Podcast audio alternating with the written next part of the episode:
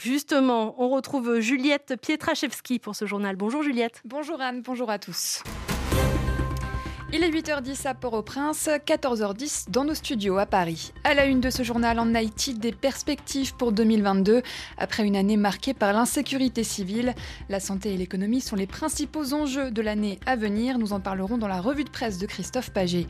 On parlera aussi de l'Argentine, toujours en proie aux flammes. Cinq provinces sont touchées par les incendies, notamment le sud de la Patagonie. Du côté des Amériques, on partira à Caracas, au Venezuela, avec notre journaliste Stéphanie Schuller. La majorité ménages vit avec moins de 10 dollars par mois, un appauvrissement qui n'épargne pas la classe moyenne. Reportage à suivre.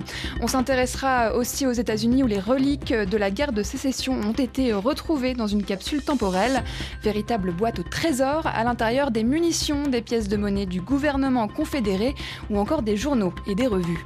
Et enfin le journal d'outre-mer, la première avec Benoît Ferrand. Benoît, on va parler de la Martinique et de mobilisation dans les rues. Oui, les syndicats CGTM et CDMT qui protesteront une nouvelle fois, une énième fois dans les rues de Fort-de-France contre la suspension des professionnels de santé qui refusent toujours de se faire vacciner. La date limite, c'est après-demain. Merci Benoît, on vous retrouve à la fin de ce journal.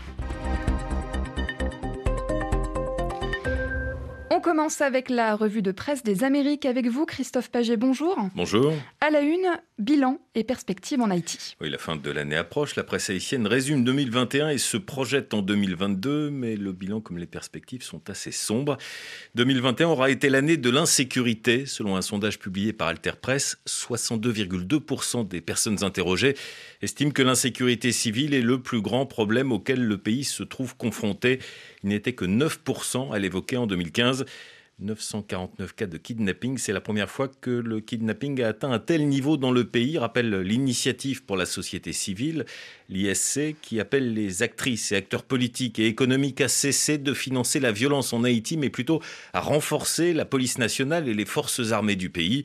Mais toujours selon le même sondage, la confiance des Haïtiens est bien basse. Pour environ 83% des personnes sondées, les politiciens ne se soucient guère de leur sort. La santé et l'économie posent également problème, Christophe. Oui, la santé d'une crise à l'autre, titre le Nouvelliste, pour qui, entre mai et juin dernier, le Covid, tuant 72 personnes, a mis à nu toutes les faiblesses du système de santé haïtien.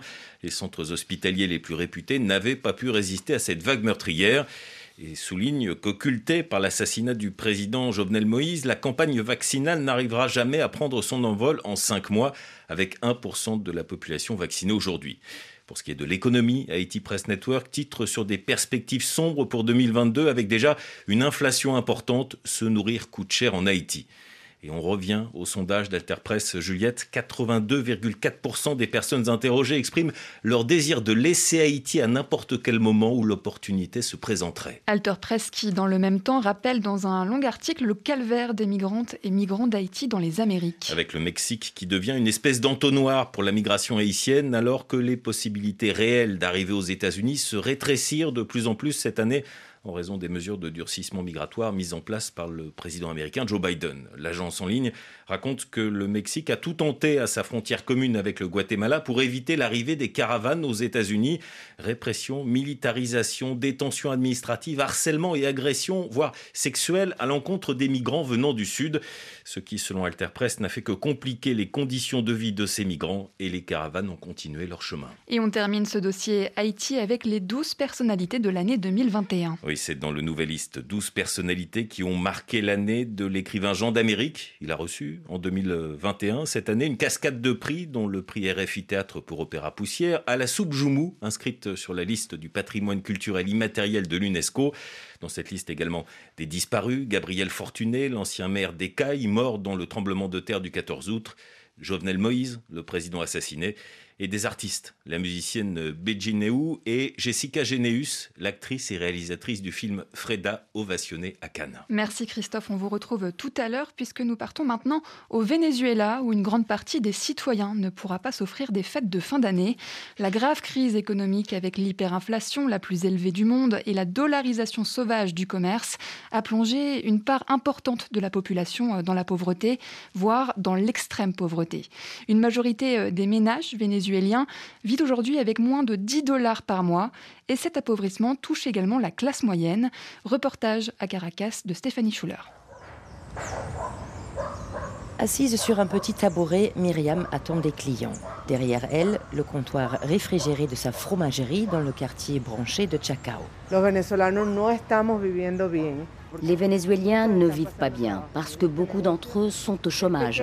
Regardez-moi, j'ai un commerce, mais les ventes ont chuté de plus de 80%.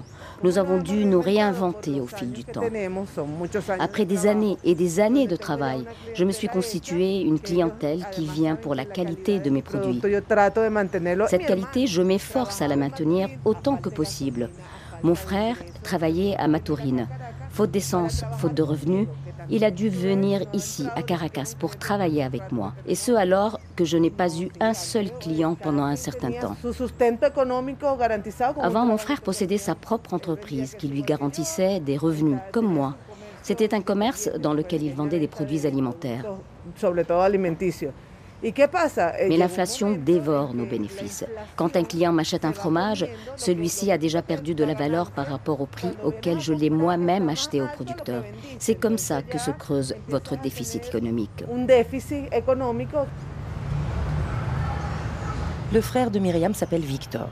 Il vient de garer sa petite camionnette devant la fromagerie de sa sœur. Avant, il faisait des va-et-vient entre Caracas et la ville où il s'était installé avec sa famille, Maturin, dans l'état de Monagas, à 500 km à l'est de la capitale vénézuélienne. Mais à cause des problèmes d'essence, je le fais de moins en moins. Je peux partir d'ici, mais après j'ai des problèmes pour pouvoir revenir. Parce qu'à Caracas, on peut encore acheter de l'essence. Mais dans tout le reste du pays, la situation est très différente. Dans l'état de Monagas, il n'y a pas eu d'essence pendant un mois. Et quand ils en vendent, le litre est à 3 dollars américains. C'est très difficile. L'électricité est coupée deux à trois fois par jour, tous les jours. Il n'y a plus de transport en commun, pas d'essence, pas d'électricité. Aucun service public ne fonctionne. Les hôpitaux sont dans un état chaotique. Il y a des trous dans la route. Tout ça est compliqué, très compliqué. Je dis toujours que je reviens de la guerre quand je reviens de là-bas parce que la situation est devenue invivable dans l'est du pays. Dans l'état de Monagas, comme dans le reste du pays, l'industrie pétrolière fut pendant des décennies le principal employeur vénézuélien. Aujourd'hui, l'industrie pétrolière tourne au ralenti. Il n'y a pas d'emploi, plus de travail. J'ai un cousin qui est pourtant professeur à l'université et lui aussi me dit je n'ai pas de quoi m'acheter à manger. Le cousin, en fait, euh, il gagne combien aujourd'hui euh, quand il est professeur de l'université? 1,20$ par mois. C'est ce qu'il gagne aujourd'hui et le salaire minimum, ce n'est pas suffisant. La crise économique a entièrement désorganisé la vie familiale. Dans notre famille, nous avions l'habitude d'organiser de grands repas à la maison. Aujourd'hui, c'est impossible. Si on arrive à trouver de quoi manger, il n'y a pas de gaz pour le cuisiner. Avant, nous allions aussi tout le temps rendre visite à la famille. Aujourd'hui, nous ne pouvons plus le faire à cause du manque d'essence. Avant, on pouvait aller à la plage et ces excursions commençaient souvent par un repas au restaurant. Aujourd'hui, économiquement parlant, nous ne pouvons plus nous permettre de faire ce genre de choses.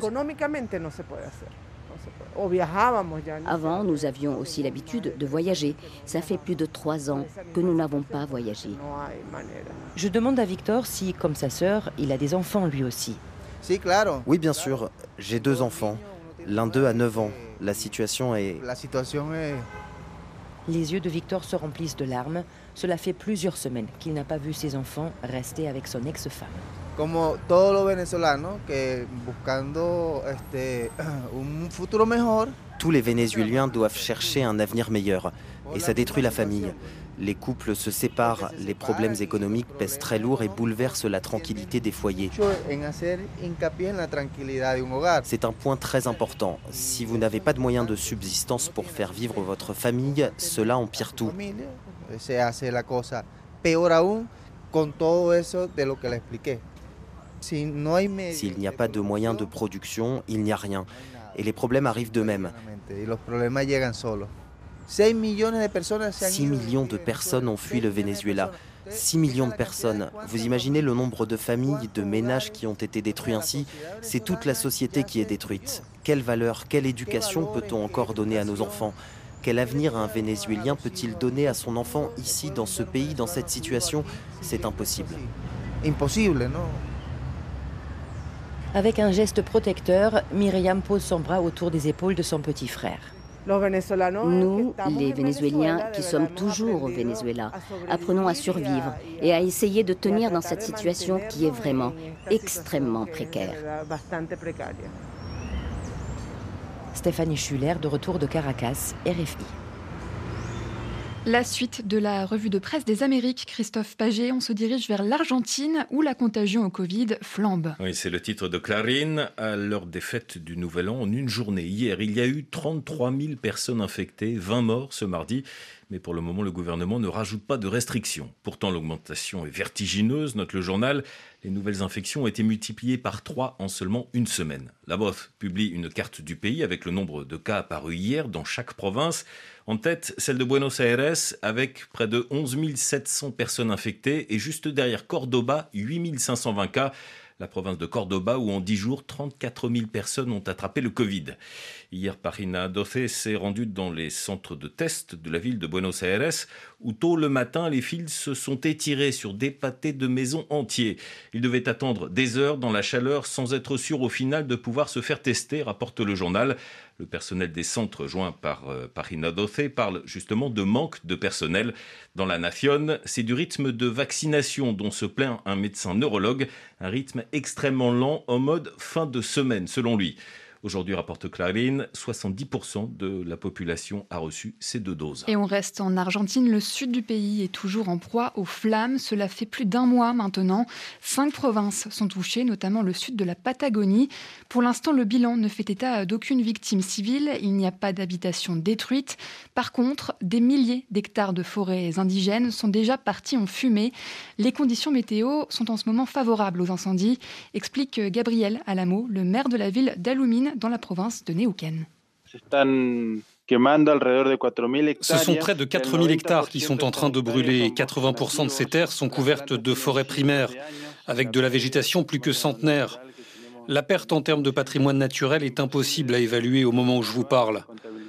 Heureusement, les habitants ne sont pas touchés grâce aux champs de Veranada, ces champs où les éleveurs mènent les troupeaux pour l'estive. Ce n'est pas une zone de peuplement et ça, c'est quand même un soulagement.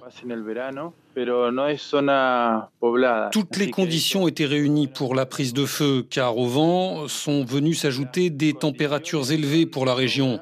En ce moment, il fait 30 degrés en moyenne. Et puis, nous venons de vivre une année de sécheresse. Les champs sont très arides et la topographie rend les zones touchées difficiles d'accès. Nous attendons une baisse des températures pour le 31 décembre et il devrait pleuvoir le 1er janvier. Nous devrions pouvoir commencer à contenir les feux à ce moment-là.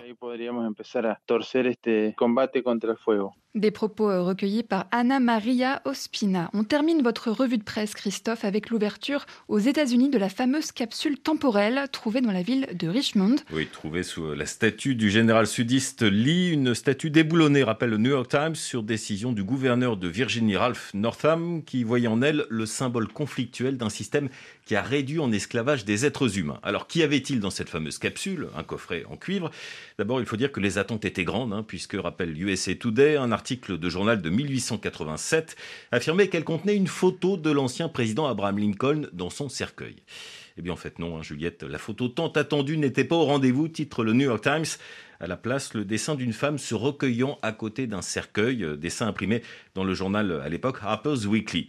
Il y avait aussi euh, divers livres et manuscrits, entre autres une Bible, des pièces de monnaie confédérées, un bouton d'uniforme confédéré, un fragment de munitions de la bataille de Fredericksburg pendant la guerre civile. Le gouverneur de Virginie a diffusé sur son compte Twitter l'ouverture de cette boîte. Kate Ridgway, conservatrice en archéologie de l'État de Virginie, a pris la parole devant la presse avant cette opération. L'objectif premier, Christophe, c'était de préserver les précieux objets sortis de cette boîte mystérieuse. Il faut stabiliser les artefacts. Ils ont été dans une boîte pendant 130 ans, ils ont seulement été exposés à eux-mêmes, à leur propre alimentation en air.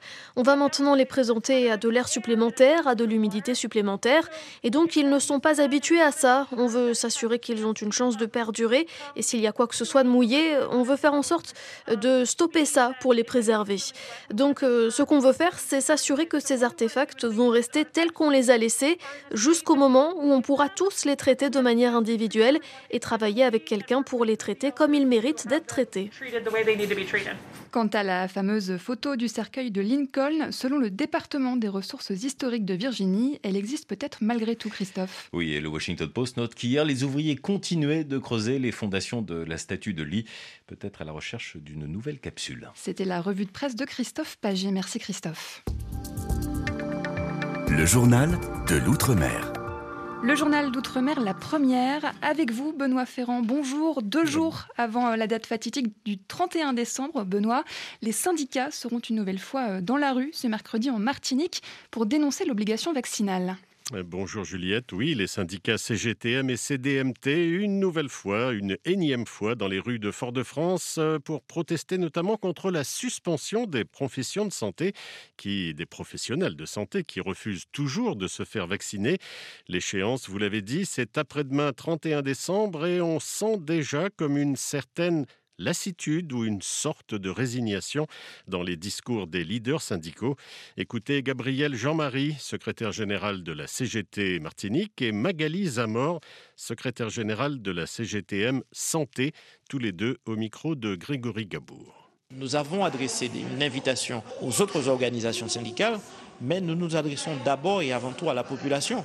Donc si la population décide que euh, ce qui est proposé ce qui est demandé, si les revendications sont justes, elle va s'en emparer et puis elle portera ses revendications, indépendamment des, organisations syndicales. Je peux vous dire qu'il y a une grande désolation. Désolation. D'ailleurs, nous avons demandé en intersyndicale à la directrice administratrice provisoire de mettre en place une cellule psychologique et d'écoute à l'égard de ces professionnels de santé qui sont désespérés aujourd'hui. Pour avoir discuté avec certains, ils disent qu'on on a le sentiment que c'est sans issue ce gouvernement. Euh, nous pond encore une nouvelle loi, s'acharne, resserre les taux parce qu'on voit bien ce gouvernement qui est déterminé à faire appliquer sa politique vaccinale. Même cause et presque mêmes effets en Guadeloupe, avec la même date butoir du 31 décembre pour soit se faire vacciner, soit courir le risque d'une suspension. On fait le point en Guadeloupe avec Josiane Champion.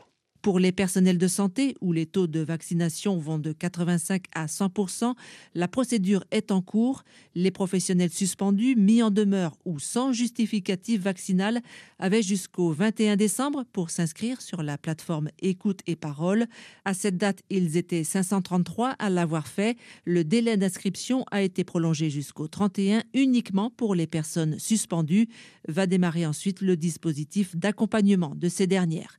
Du côté des sapeurs-pompiers, le taux de vaccination est estimé à plus de 50% parmi les 338 professionnels et moins de la moitié pour les 450 volontaires. Mais pour les uns comme pour les autres, aucune suspension ni mise en demeure n'a été prononcée à ce jour, indique la direction du SDIS. Pas de négociation en interne non plus, ni avec la tutelle départementale. L'échéance du 31 décembre arrive, mais l'application de l'obligation vaccinale chez les pompiers reste suspendue aux négociations entre les les élus et le collectif des organisations en lutte. Bon après-midi, Juliette. À demain. Merci Benoît Ferrand. À demain, c'était le journal d'Outre-mer, la première. C'est la fin de ce journal. Merci de l'avoir suivi. Plus d'informations sur www.rfi.fr. Rejoignez la communauté de RFI sur les réseaux sociaux. Sur nos pages Facebook, vous pouvez suivre, commenter l'actualité et dialoguer avec vos animateurs préférés. Restez aussi connectés avec nous sur Twitter et découvrez nos dernières images sur le compte Instagram de la Radio Mondiale. RFI, la sélection du mois. PR2B. La vie reprend. Alors c'est comme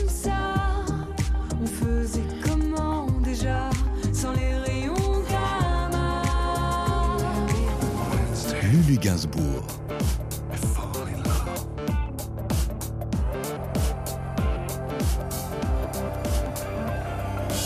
RFI. Autour de la question.